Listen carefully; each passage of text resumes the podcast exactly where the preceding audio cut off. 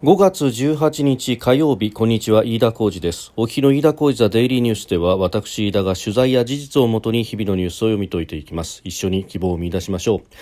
え今日取り上げるニュースですが、えー、まずはあ2020年度および2021年1、3月期の GDP の速報値について。えー、それからワクチンの大規模接種予約システムについて、えー、さらに建設アスベスト訴訟について、えー、菅総理大臣が今日午前に、えー、総理官邸で原告団と面会をし謝罪をしたということです。えー、収録しておりますのがあ5月18日日本時間の夕方6時半というところです。すで、えー、に東京の市場閉まっております。日経平均株価の終値は昨日と比べ582円1銭高、えー、2万8406円84銭で取引を終えました、えー、国内外からの押し目買いが優勢だったとまあ昨日相当下げたということもありますんで、えー、それに対して大幅高ということになっています。まあこのところ乱高下が続続いているという感じの荒っぽい相場の動きになっております。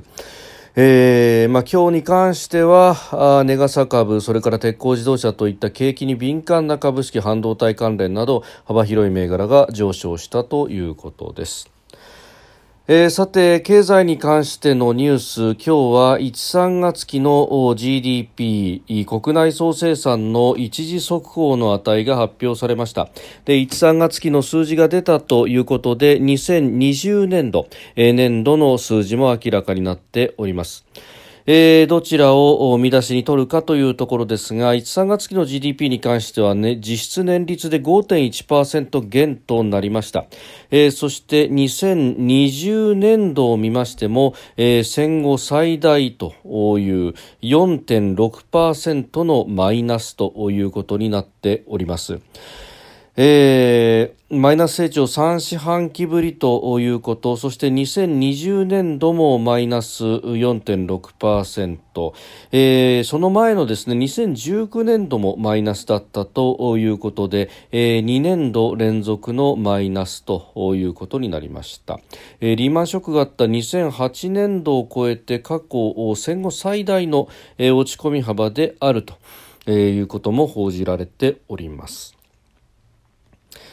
さあまずですね、まあ、これに関しては、えー、内閣府からですね、えー、内閣府の経済社会総合研究所から、えー、ペーパーが出ておりますんで、まあ、まずはこれを参照していただければというふうに思いますが、えー、まあえー、四半期別の実質成長率季節調整済みの値で2021年1、3月期はマイナス1.3%、えー、これが1年間続くと仮定する年率換算でマイナス5.1%となっております。でこの四半期のマイナス1.3%を見ますと国内需要がマイナス1.1ということで、えー、さらにその中でも民間の需要がマイナス、まあ、寄与率でいうとマイナス0.7と。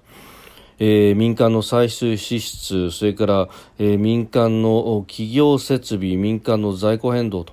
えー、非常に厳しい数字が並んでいることがよくわかります。えー、さらに公的需要の方もマイナスになったと、まあ、これについてはですね例えば医療費に関して、まああのえーコロナ対応というのもあって、また緊急事態宣言等々もあって、なかなかあの病院に新たにかかるという人がいなくなった、その分だけ医療費などがまあ下がったというようなことも説明されておりますが、まあ、国内の需要というものの落ち込み、特に1、3月期は緊急事態宣言が、まあ、関東圏に関しては、えー、出続けていたというようなこともあり、えー、非常に落ち込んでいると、えー、そしてですねあの名目の方の値、まあ、こちらの方が名目というのは、まあ、ある意味、えーえー、時間に近いと言いますかあ実際の、まあ、お金のやり取りの部分が名目での値として出てくると、えー、それを、まあ、物価の変動を加味したものが実質というふうになりますので、まあ、名目の値の方が、えー、実際のお金の動きを反映している分だけ、えー、実感に近いというような説明もされたりもいたします。で、え、名目の2021年1、3月期の国内総生産 GDP、えー、季節調整済みの値でマイナス1.6%でありました、えー、国内需要がマイナス0.7えー、そして輸出入の方も、まあ、マイナス0.9ということで、えー、非常に厳しい数字となっております、えー、輸出入に関しては、まあ、輸入が減って、えー、そして、えーまあ、輸入が増えて輸出が減ったと、おまあ、あの輸出入ともに増えてはいますけれども、まあ、あの輸入の方はマイナスで表示になると。ということで、まあ、輸入は増えたんだけれども輸出の伸びはさほどでもなかった。ということでこちらもマイナスの値が計上されるということになりました、えー、ただ輸入が増えたというのはこれ金額ベースで増えたというところはですね、えー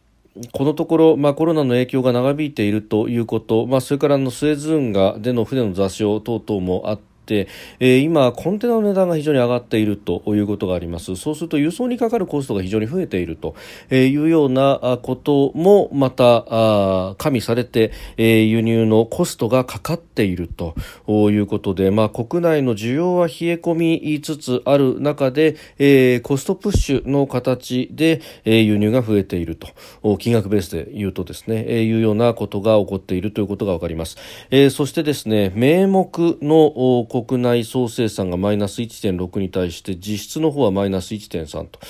えー、普通であればですねこれあの成長している段階だとか、まあ、普通の状態だと、えー、名目の成長があってで、えー、名目の成長とともに物価も上がっているので、えー、その分相殺されて、え、実質の数字というのは、まあ、名目に比べると小さな数字が出ることが多いと、まあ、ある意味ですね、え、名目の方がよりいい数字でで、えー、実質になると物価が加味されるので、えー、ちょっと、まあ、悪いとまではいかないけれども名目ほどの伸びはない数字に収まるというのがこれがですね、あのまあ、マイルドなインフレの状態で、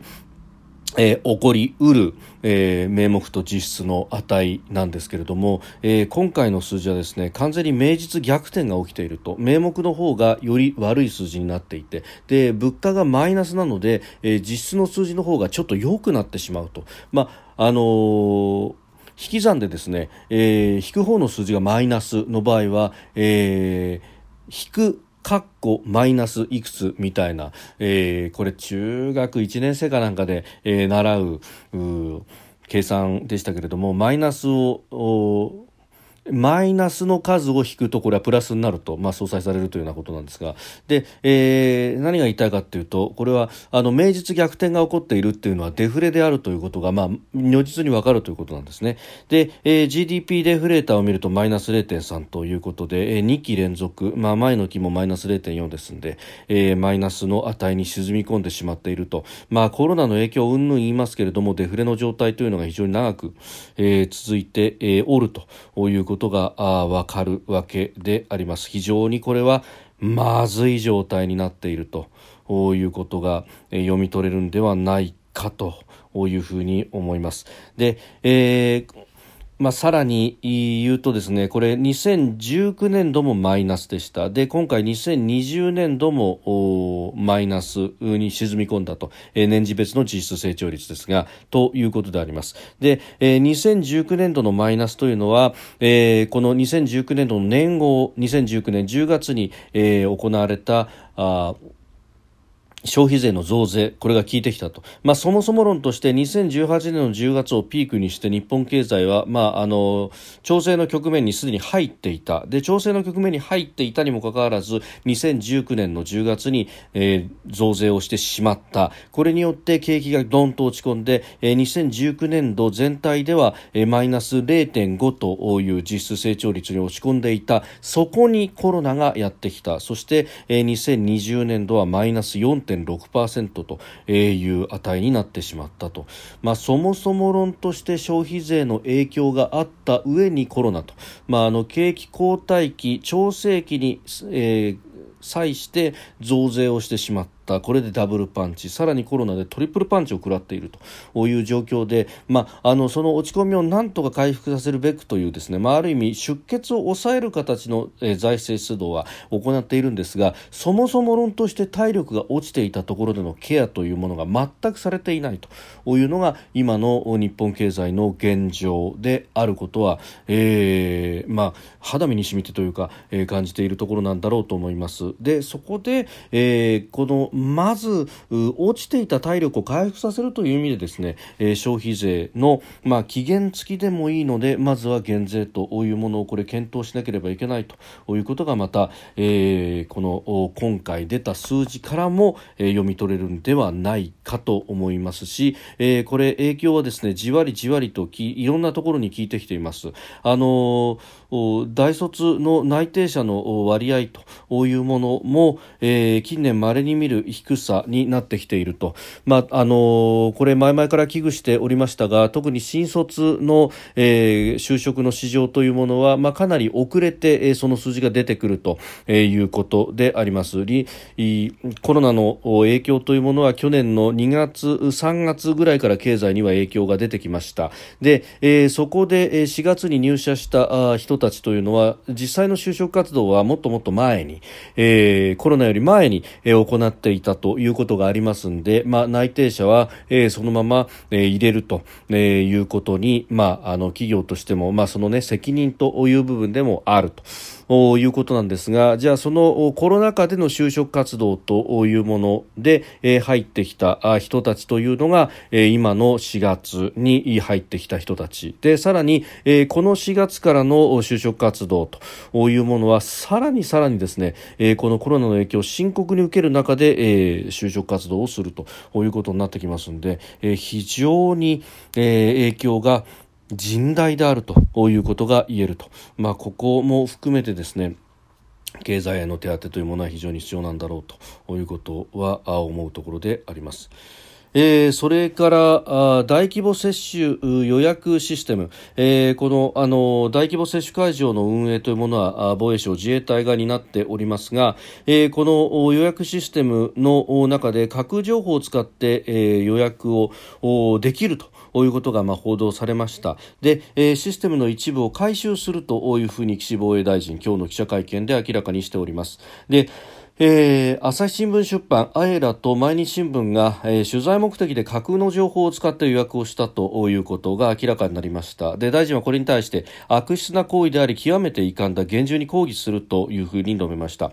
えー、東京会場のシステムでは、えー、実在しない市区町村コードや接種券番号を使っても予約が可能になっているということで、えー、これについては、えー、神聖な情報であることが確認できるよう回収する予定だと語りまして早急に対応すると、えー、いうことを明らかにしております。えー、これについて、まあ、賛否様々というかですね、また、あの、党派的にもなりつつあると、まあ、政府のやることに対しては批判的な人たち、えー、という、うあるいはそういうメディアは、えー、こんなシステムにした方が悪いんだと、おアエラや、えー、毎日新聞はそれをこうきちっと指摘をしたということで何が悪いんだというような、えー、批判もありますが、まあ、私個人としてはですねこのあの拙速だとかなんとかとか言いますが、まあ、この後に及んでですねまだ平時の、えー、国のシステムというのは一部の漏れがあってはいけないという、まあ、感覚から、まあ、こういう報道が出てくるんだろうとも思いますしまた、えー、自分たちで架空の形で、えー、入れてみて予約までしてみたと直後に取り消したんだからいいじゃないかみたいな、えー、開き直りもしているようであります、えー、毎日新聞は確認作業は公益性が高いと判断したと、えー、予約はすぐに取り消したということ、まあえー架空のですね、えー、予約をし、それを取り消したんだから、あの実害は生じてないじゃないかというようなですね、まあ、あの申し開きも行っているわけですけれども、まああのある意味ですね、これはそのシステムが脆弱なんだから何をしてもいいんだみたいなことがその報道の倫理観としてあのどうなんだということは、えー、批判がされるところなんだろうとも思いますし、まあ、その辺あの権力のですねその行使というものを監視するのがメディアなんだというような人たちは当然これが正しいというふうに主張するんでしょうけれどもいやまさにこれは反権力が正義なんだろうかというところであります。まあ、あのこうしたその脆弱性というものを知り得てそして、えそれをですね、えどのようにじゃああの当事者たちに対しても修正をかけるのかというあたりのですね、まあ、報道の仕方の作法というものに関して、えー、こうして、まあ、不意打ちを食らわすということが、まあ、この、まあ、ある意味の有事の段階でいいのかというのは非常に疑問の残るところであります。まああのえー私はこのワクチンシステムに関してもですねもちろんそのえー、きちっとしたシステムであれば良いということは思いますが、えー、ただ、そのシステムのですね、まあ、ある意味の確固たるものにこだわって接種が遅れるということになるというのが、まあ、最も避けるべきところなんだろうと、え、今この有事に際しては、え、ワクチン接種というものが広がっていくと。いうのを第一義的に考えるべきなんではないかと、まあ、そう考えるとじゃあこここういうのがありますから修正したらどうですか？というようなことを、え、別の形での防衛省とのアプローチもあっただろうし、まあ、これ実はですね実はというか、あの例えば、えー、LINE のその情報が、まあ、韓国だったりとか中国に持ち出されてるじゃないかと、まあ、これも朝日新聞のスクープでしたがこれ、えー、最終的に LINE 側に当ててですねそして、えー、LINE 側から、まあ、修正の発表があったところで、朝日はもっともっと、えー、深い取材をしていたんだということが、まあ、紙面上でも明らかになって、まあ、これは朝日のスクープをもとに、えー、LINE も動いたんだなとで LINE が先に手を打って、まあえー、広くこう発表したというような、え、ことが、えー、あったわけで同じことができなかったのか、まあ、これが公権力であるから何をしても良いというような判断だったのか。えー、他方、えー、その私企業私の企業であるところの LINE を相手ということになると業事業の妨害であるとか、えー、そういう訴訟リスク等も考えると最終的には当てて、え、行動を促すというようなことになったのか。あるいは、え、これというのが、え、社会部が単独で追っていた、え、今回のこの接種に関するものと他方、えー、来に関してはあ国際報道部であったりとか、えー、経済部であったりとかさまざまな部局が絡むものであると別の判断が働いたのか、えー、その辺というのは、まあ、私には、まあ、新聞社に勤めているわけでもありませんのでよく分かりませんがそういった倫理観といいますか、まあ、報道する側の何か、えー、教授というものも問われることになると、まあ、あのこういった調査報道というものが、有効に、まあ、あの潜入取材等々というのはですね、まあ、これはあのイギリスの新聞などが非常に得意とするところでもあって、まあ、それがさまざまな有効なあの報道を生みそして社会をいい方に変えていくということがあるのは事実でありますし全てを否定するわけではないんですが、えただ、この公益という観点でいうとワクチン接種が広がっていくことが、まあ、今は一番の公益だろうと、まあ、どれをその公の利益、公益というふうに考えるのかというところの違い。これはあの個々さまざまな意見はあると思いますので、えー、議論のしどころなんだろうと思いますが反権力を振りかざすことだけが唯一正しい正義なんではないだろうと、えー、他方この事業を妨害することによって公益が損なわれると。いうことも、えー、比較考慮に入れながら果たして今回の報道であったりとか取材というものがなされたのかどうかということは、えー、客観的な検証というものが必要な案件になろうかと思います。えー、それから菅総理大臣は今日午前建設現場でアスベストを吸い込んだ元建設作業員らの健康被害について、えー、国の賠償を求めた集団訴訟の原告団と総理官邸で面会をしました、えー、最高裁が昨日ですね国と建材メーカーに賠償を求めた4件の訴訟の上告審判決でえー、1975年から2004年の間防塵マスク着用の義務付けなどの規制を怠った国の対応を違法と結論付ける判断を示しました。またメーカーの責任についても一部認定したということで、えー、これあの高裁の判決よりも、えー、最高裁の今回のこの判断というものの方が国やメーカーに対して厳しいものになったということであります、えー、与党のプロジェクトチームで和解案が示されていまして、えー、訴訟に参加していない被害者に対しても、えー、国の被害を認定、えー、訴訟参加者への和解金と同額、えー、最大で1300万円という給付金を払う、えー、保障制度の創設を盛り込んだと、まあ、あのこの辺りは今後、まあ、法制度等で、えー、整備されていくものであろうと思いますけれどもあの建設作業員の方々あのこの、ね、中皮腫あるいは肺がんというもの、まあ、あの潜伏期間40年というようなことも言われておりますので、まあ、今後被害者は増え続けるというところですけれども、まあ、最高裁の判決が出たと、え、そして、え、国としても枠組み作りを前向きに進めると。ここはもう被害者の救済に、え、前進していただければということを思いますし、えーえー、被害をすでに受けられた方、まあ、ご遺族の方々も原告団にはいらっしゃいました、えー、こういった方々が一刻も早く、救済されることを祈るというところ、まあ、これも、えー、昭和の、まあ、ある意味のこう負の遺産というものの生産というところでは、えー、一歩進むということになろうかと思います。